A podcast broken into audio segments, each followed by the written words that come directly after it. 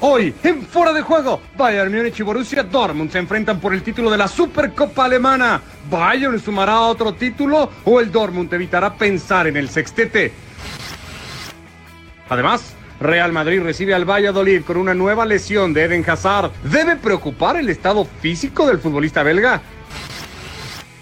Y en la Serie A, el Inter golea de visita al Benevento y la Lazio y el Atalanta se enfrentan en un partidazo. Con todo esto y mucho más, arrancamos fuera de juego. ¿Qué tal? ¿Cómo están? Y bienvenidos a Fuera de Juego. Un día de locura, un día de un montón de partidos. Ha costado un poquito seguirlos todos, pero acá estaremos para analizar los más importantes junto a Ricky, Andrés, a Manu Martín. Ricky, ¿cómo andas? ¿Qué tal? ¿Cómo están? Un fuerte abrazo a todos. Lástima que no vamos a hablar del Everton que sigue ganando y que Manu y que Andrés dijeron que iba a ser un desastre, que James ya iba a estar para el Oh. retiro. Pero bueno, lo dejamos para otro día. Yo estoy bien. ¿Ustedes, muchachos? Todo en orden. Yo también le puse fichita al Everton para ser uno de los equipos que compita, creo, hasta por puestos europeos. Vemos lo del Bayern Múnich, quinto título para el equipo de Hansi Flick en la actual temporada, apuntando ya desde ahora al sextete o a eso que conseguía el Barcelona si es que el Mundial de Clubes llega hacia final de año. Andrés, hablaremos eh, y analizaremos el partido, pero ha cumplido el partido y ha cumplido el Bayern. Creo que las dos cosas en general.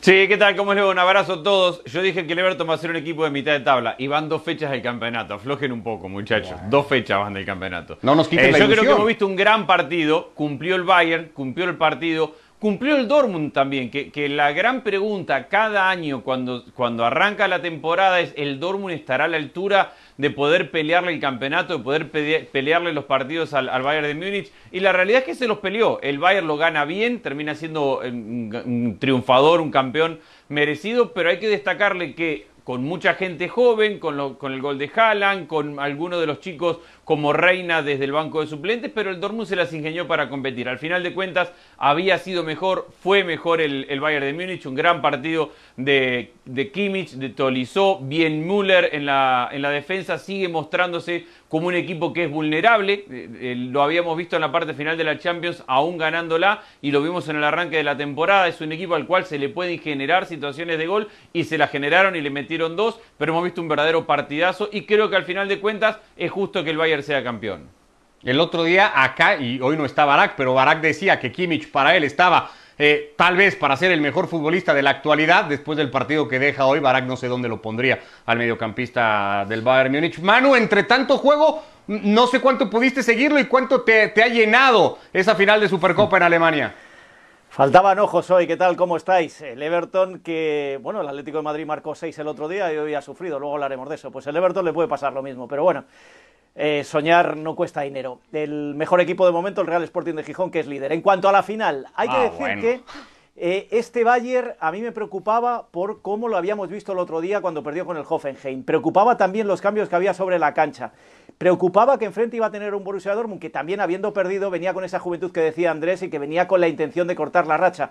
Y, sin embargo, el Bayern ha tenido poco sufrimiento, salvo en la segunda parte, porque el gol eh, en el que a corta distancia el Borussia de Dortmund llega al final de la primera mitad y eso cambia un poco el pulso del partido en la segunda mitad. Luego llega el empate. Salvo esos minutos, siempre ha sido superior este Bayern de Múnich. Y hay una cosa que me ha llamado mucho la atención. Tenía un ojo puesto en el partido de Liga del Real Madrid y el Valladolid y otro en la final que es cuando veo que se retira Haaland, digo, se ha lesionado, porque no me podía creer que el hombre que más peligro estaba creando, y eso que Neuer le ha sacado una, como la que le sacó el otro día en el City en la final de la Supercopa de Europa, eh, eh, lo pudiera quitar Lucien Fabré, además para meter a Renier. Yo creo que hay Ahí es donde las pocas opciones que tenía el Dortmund de ponerse por delante las ha acabado perdiendo y el Bayern se ha aprovechado bien de ello.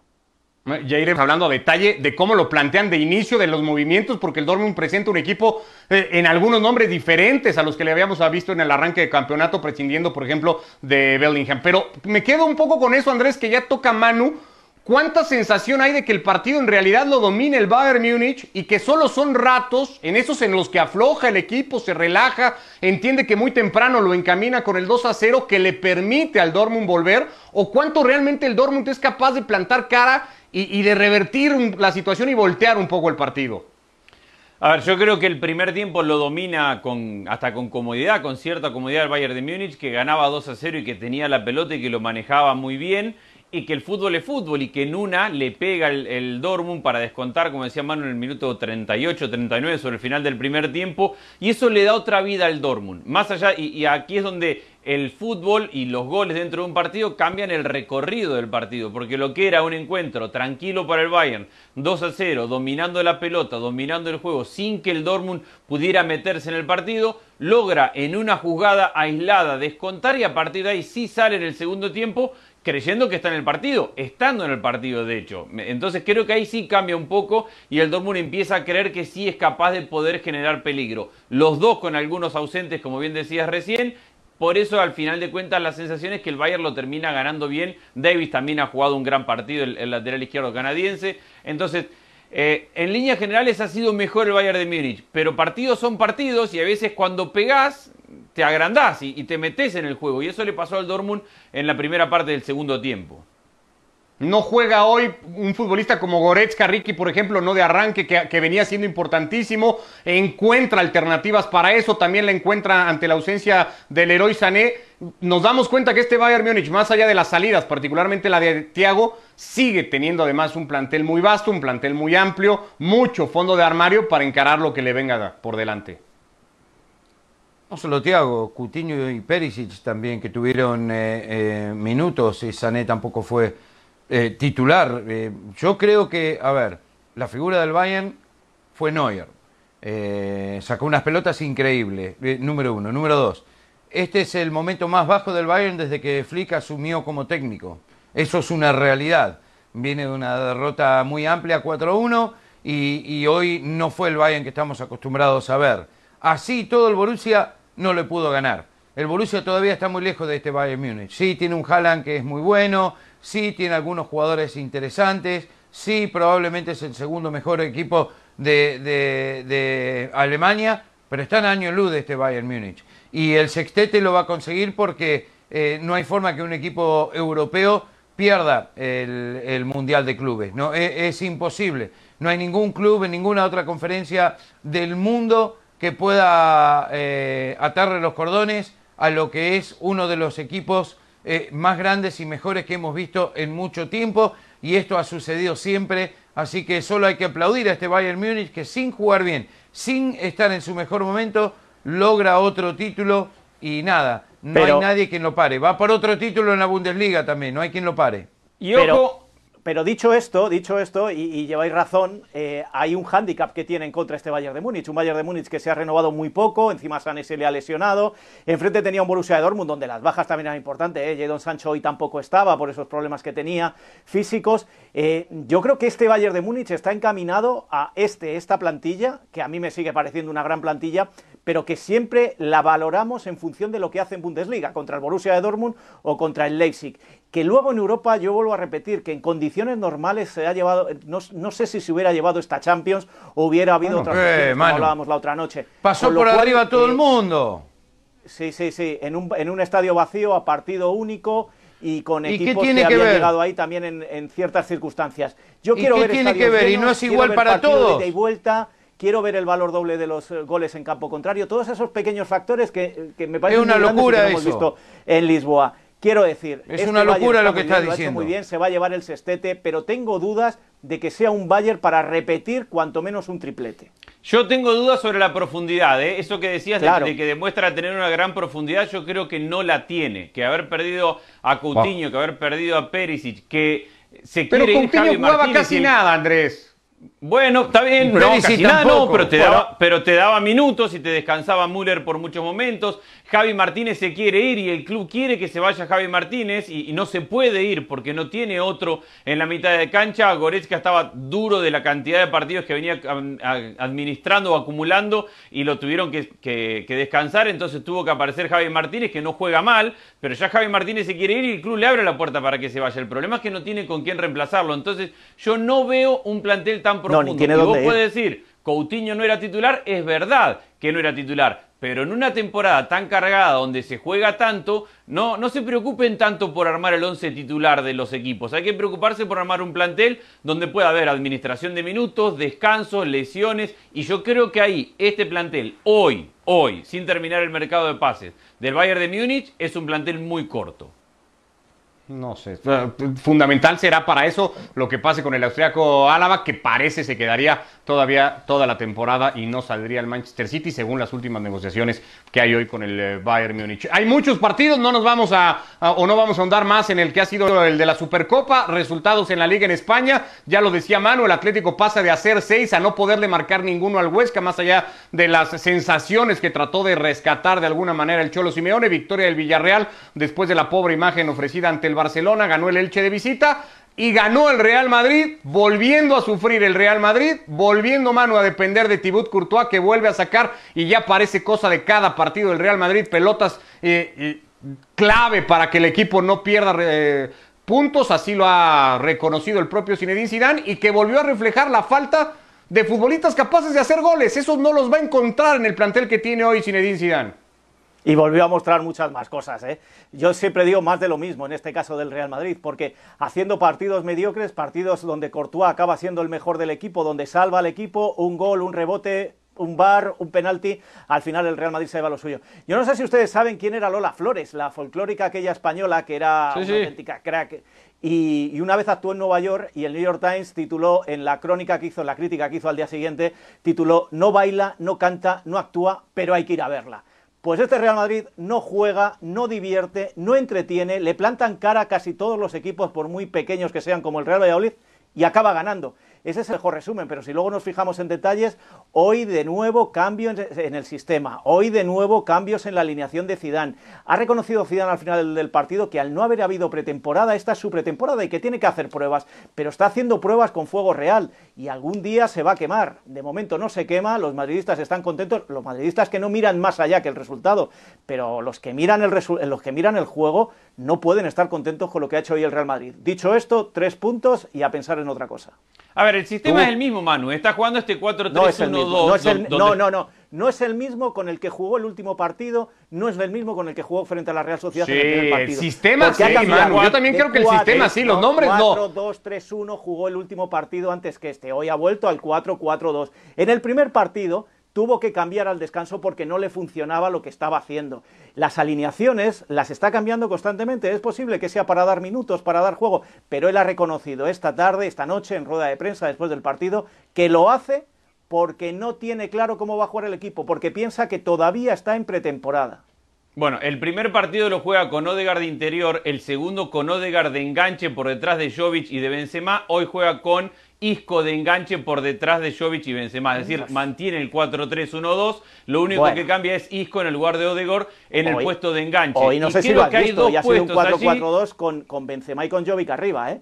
Así de claro. Bueno, ¿y, quién está atrás de Benzema? ¿O, a Isco lo pusiste de contención? No, no, Isco se, tiró al, se tiró a la banda y teniendo a Valverde por la otra banda. Hoy se quedó el 4-4-2. Y luego otra cosa, si hablamos de Isco, si tú le has visto, eh, me haces un favor, porque es que yo no sabía ni que había jugado.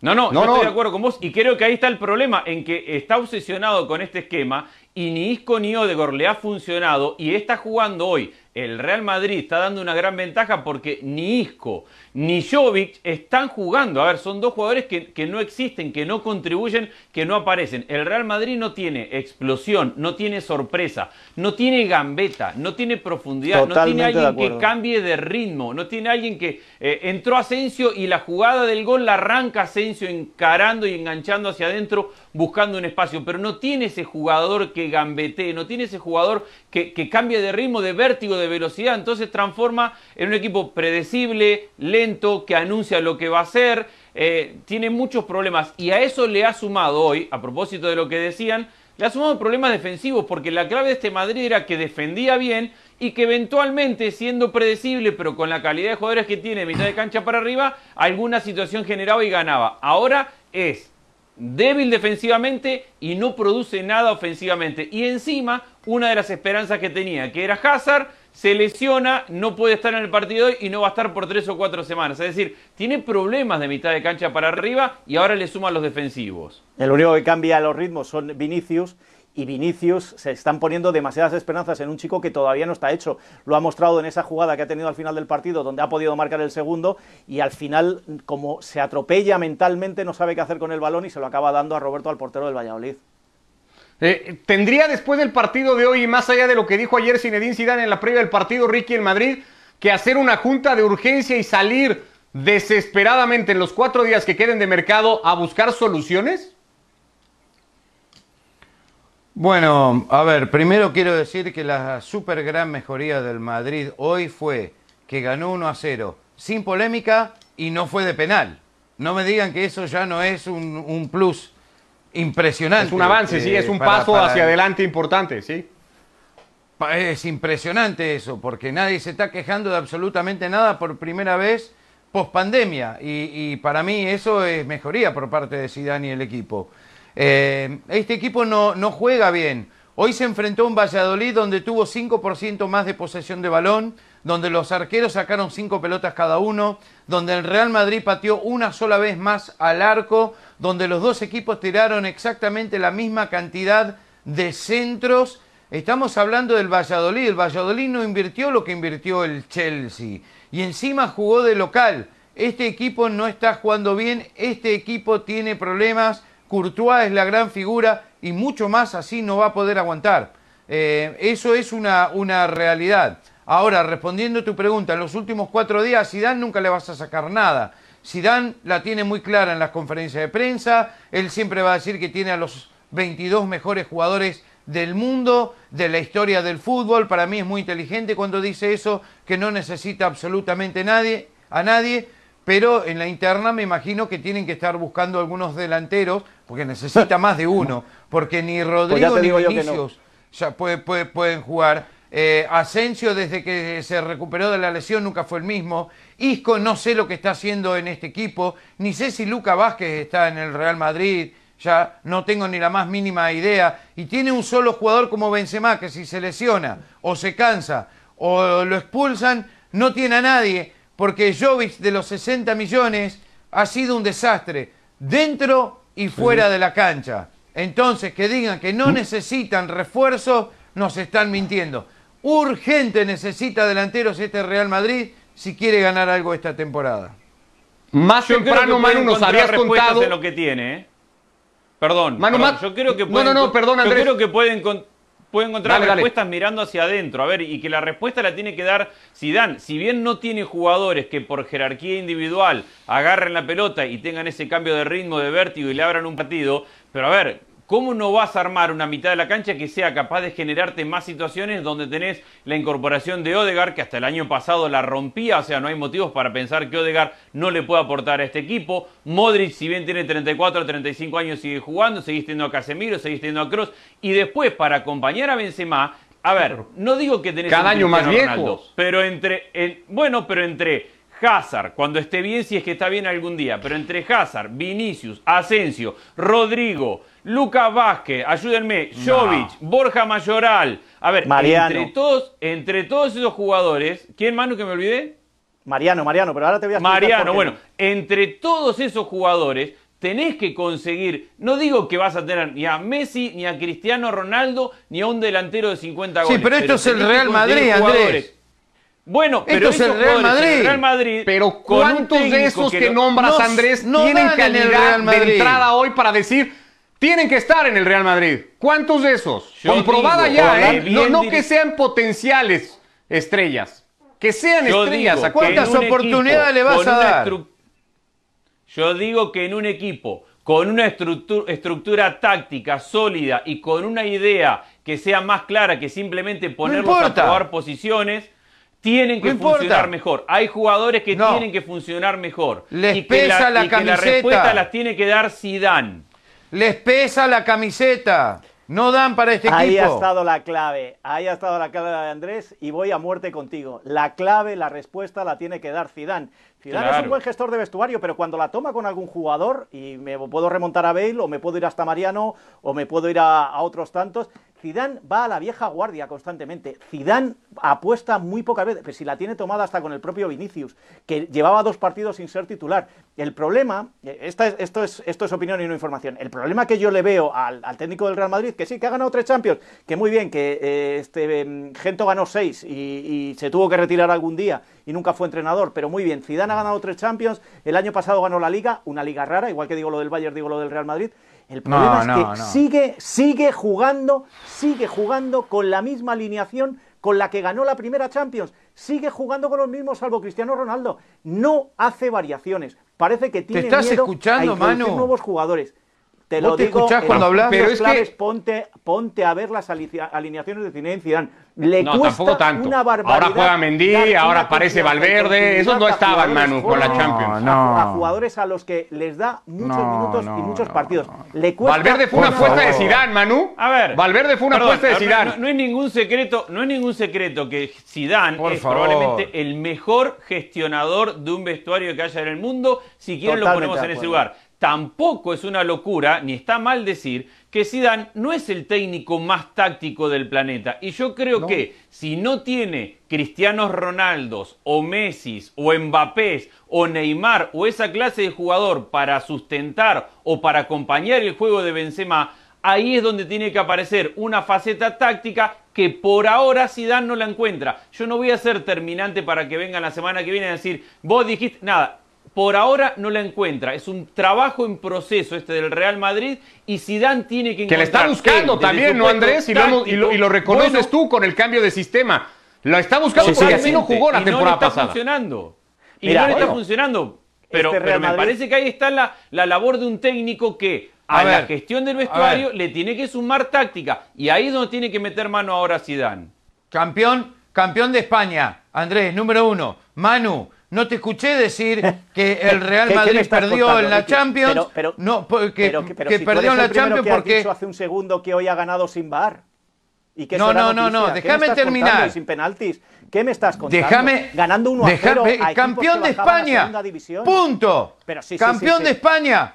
Campeón de la Liga. Con un- Número Sí, dos. sí, sí, con un Decís, Barcelona que mira cómo Número estaba, dos. que no tenía competencia. Decís. Ricky, acuérdate cómo era el decís. Real Madrid antes No, de la no, no, no, pandemia, ya hablaste demasiado, de déjame hablar a mí. Sevilla. Eh, que no, que no, que del no. Bayern. Habla, habla, habla, habla. Y lo del Bayern, que dijiste que el Bayern no merecía ganar la Champions porque era una Champions atípica y no decir que el Real Madrid perdió eso. la Champions No porque fue una Champions boca atípica. ¿Sabes qué? yo no. La tenés en contra No, de no Zidane. pongas- Zidane ha demostrado no ser uno de los mejores técnicos. Y que ha ganado solo dos o tres Champions, dijiste, como si fuese tan no fácil. pongas Zidane es un gran técnico. yo no he un dicho. gran técnico. manipular como haces Porque siempre. agarró un equipo que, yo he dicho que estaba es que este destrozado ganó con Lopetegui no y. Solari. Era- no era normal Destrozado estaba Es el Real he dicho, Madrid. no que no la mereciera. Y el Real Madrid ganó tres Champions porque tenía un tipo que se llamaba Cristiano Ronaldo. No te olvides nunca de No, eso. porque Desapareció tenía Zidane también. corriendo Zidane.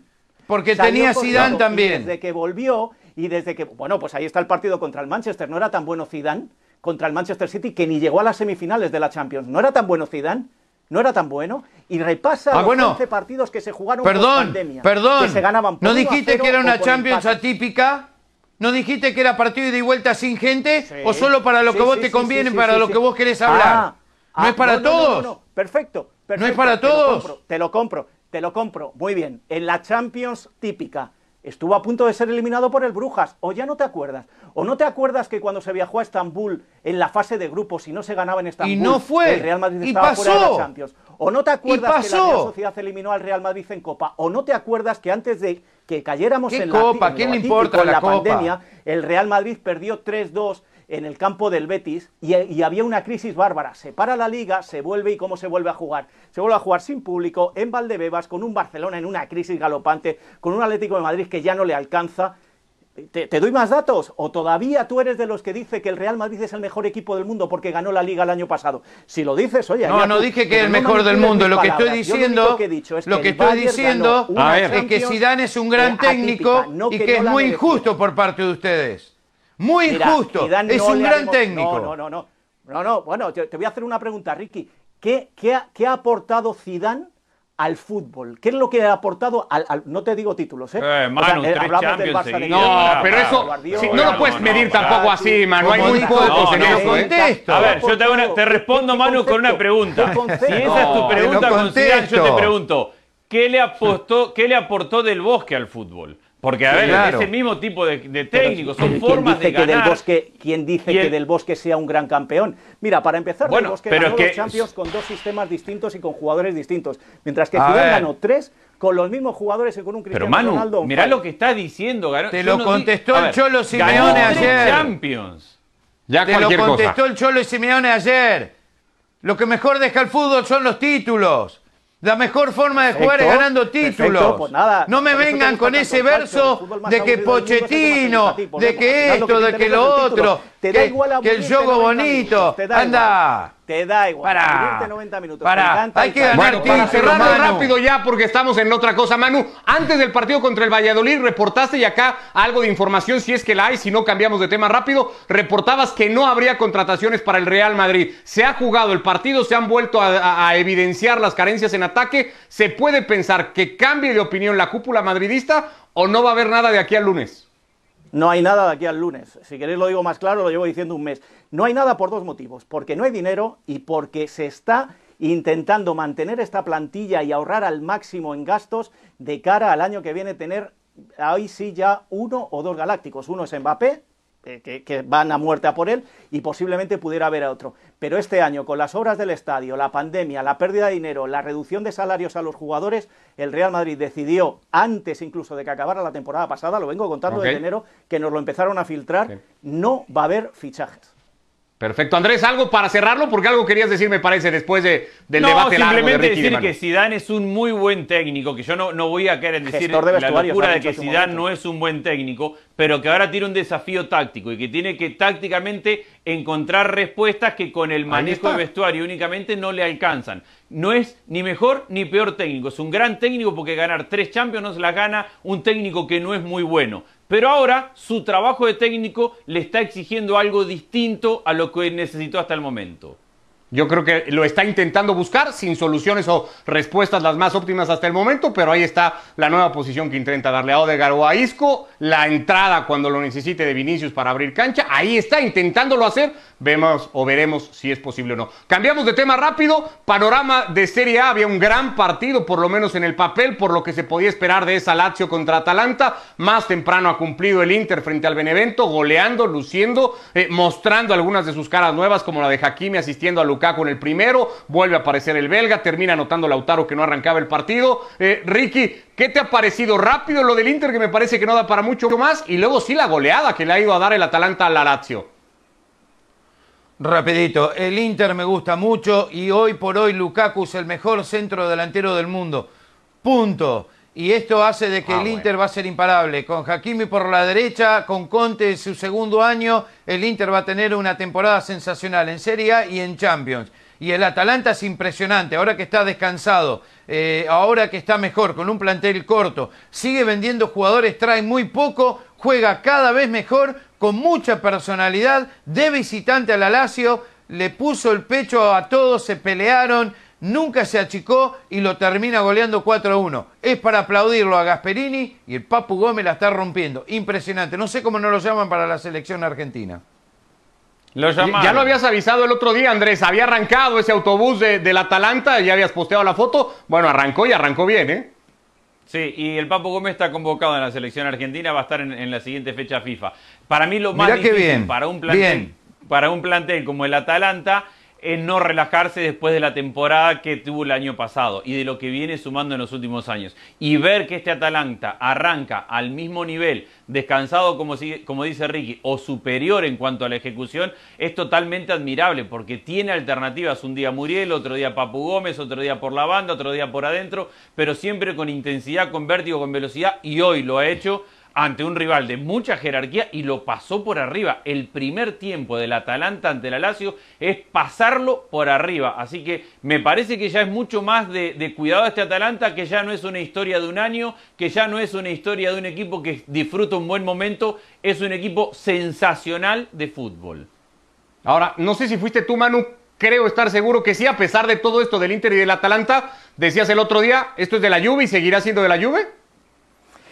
Sí, eh, con dos expertos en fútbol italiano como los que tenemos, que se divierten tanto viendo el calcio, poco puedo añadir, pero yo desde fuera... Pero hay mucha gente que, se divierte viendo el calcio también, ¿eh, Manu? Sí, sí, pero sí, yo digo expertos, gente que sabe mucho, como los dos compañeros que tenemos, pero yo sigo pensando, viéndolo desde fuera, que al final las cosas se acaban colocando en su sitio. El año pasado igual, empezó mal, acabó ganando. El Bayern empezó mal, fijaros dónde ha llegado. En España el Granada era líder a estas alturas y al final la liga fue del, del Madrid. A mí lo que más me preocupa del calcio este año, como del resto de ligas, pero en el cacho un poquito más, es todo el problemón del COVID. Vamos a ver qué pasa con, con, con los 14 positivos del Genoa, que eso sí Hoy que fue una buena noticia los negativos del Napoli a propósito de Sí, eso. todos, todos negativos, aunque repetirán prueba todavía para terminar de confirmar. Nos vamos de fuera de juego. Gracias, Ricky, Andrés, Manu. Gracias a todos, que les vaya muy bien.